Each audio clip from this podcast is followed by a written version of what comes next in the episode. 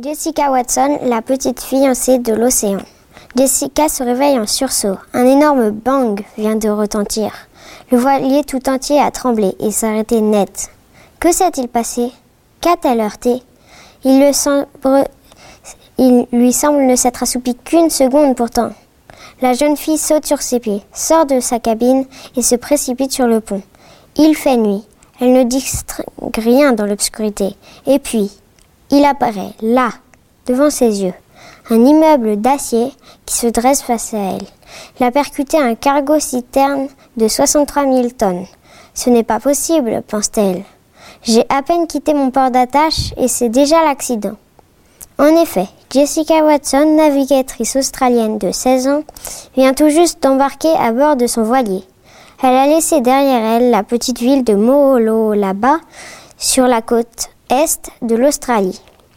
Direction le port de Sydney, où débutera son véritable voyage, un tour du monde en solitaire, sans assistance et sans escale. Ce trajet préparatoire est un entraînement, mais cet accident ne va pas arrêter Jessica. La jeune fille est une force de la nature, et son défi, c'est de traverser les océans, seule, sans aucune aide, à bord d'un voilier, une prouesse qui devrait lui prendre plus de six mois. Pour sûr, les mauvaises langues vont se délecter de cet accrochage avec le cargo. Déjà, elles se sont acharnées sur son père et sa mère en les qualifiant d'inconscients de la laisser partir, seule autour du monde. On les a traités de fous, de parents insouciants. Mais peu importe, elle a un rêve et elle compte bien le vivre. Pour atteindre son objectif, Jessica a mis toutes les chances de son côté. Elle connaît bien la mer, elle navigue depuis ses 8 ans mais elle a dû travailler dur pour obtenir des diplômes comme la certification de navigation en haute mer et la licence d'opérateur radio. Elle veut prouver au monde entier que les jeunes ont du cran et que les filles ne sont pas des mauviettes, même si elles qui sont féminines jusqu'au bout des ongles. D'ailleurs, son voilier long de 10 mètres annonce la couleur. Le Hellas Pink Lady possède une jolie coque rose fuchsia. Son bateau est coquet, comme elle, qui a emporté dans ses affaires du vernis à ongles et du maquillage. Quatre mois plus tard, cette mésaventure du cargo citerne n'est plus qu'un mauvais souvenir. Seule sur le pont de son voilier, Jessica scrute l'horizon. Elle est attentive désormais. Elle a appris de ses maladresses. Plus question de s'endormir et de se laisser surprendre par la mer. L'adolescente a quitté Sydney le 18 octobre 2009 sous les hurrahs de la foule. Son trajet était tracé. Elle allait contourner l'Australie, puis passer sous la pointe de l'Afrique, et enfin franchir le célèbre, Cap Horn, au sud du continent sud-américain. C'est certain, cette aventure n'aurait rien d'une croisière. En ce début de janvier 2010, dans quelques jours, Jessica attendra le redouté Cap Horn. Le danger sera grand. Avant ça, elle va s'attaquer au 40e rugissant. La réputation de cette zone de l'hémisphère sud située entre les 40e et 50e parallèles n'est plus à faire.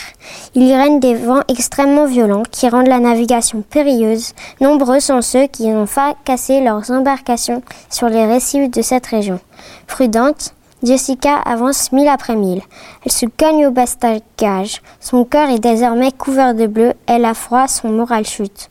De ce côté-ci de la planète, c'est l'été, mais les températures ne montent pas bien haut. Lors des communications avec ses proches, elle tait les coups durs et les coups de blues. À ses parents, elle ne dit rien du chauffage qui ne fonctionne plus et des 4 degrés qui règnent dans la cabine.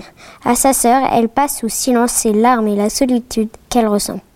Elle se concentre sur sa mère, la mère, sa meilleure amie et sa pire ennemie, calme, belle, accueillante. Elle peut en quelques instants devenir inhospitalière, furieuse et dangereuse. Jessica tient le coup, mais les épreuves s'accumulent. Le 23 janvier 2010, au beau milieu de l'Atlantique, le vent est déchaîné, il souffle force 12. Subitement, le Hellas Pink Lady se retourne. L'intérieur, Jessica est sanglée sur sa couchette. Le bateau a la tête en bas et elle aussi. Elle le sait, il n'y a rien à faire à part attendre et espérer que son voilier tienne le coup. Durant cette nuit d'enfer, il chavirera quatre fois. Au petit matin, complètement sonnée et épuisée, Jessica sort sur le pont, armée de ses outils. Elle répare les dégâts et repart. Elle finira ce tour du monde, elle n'abandonnera pas.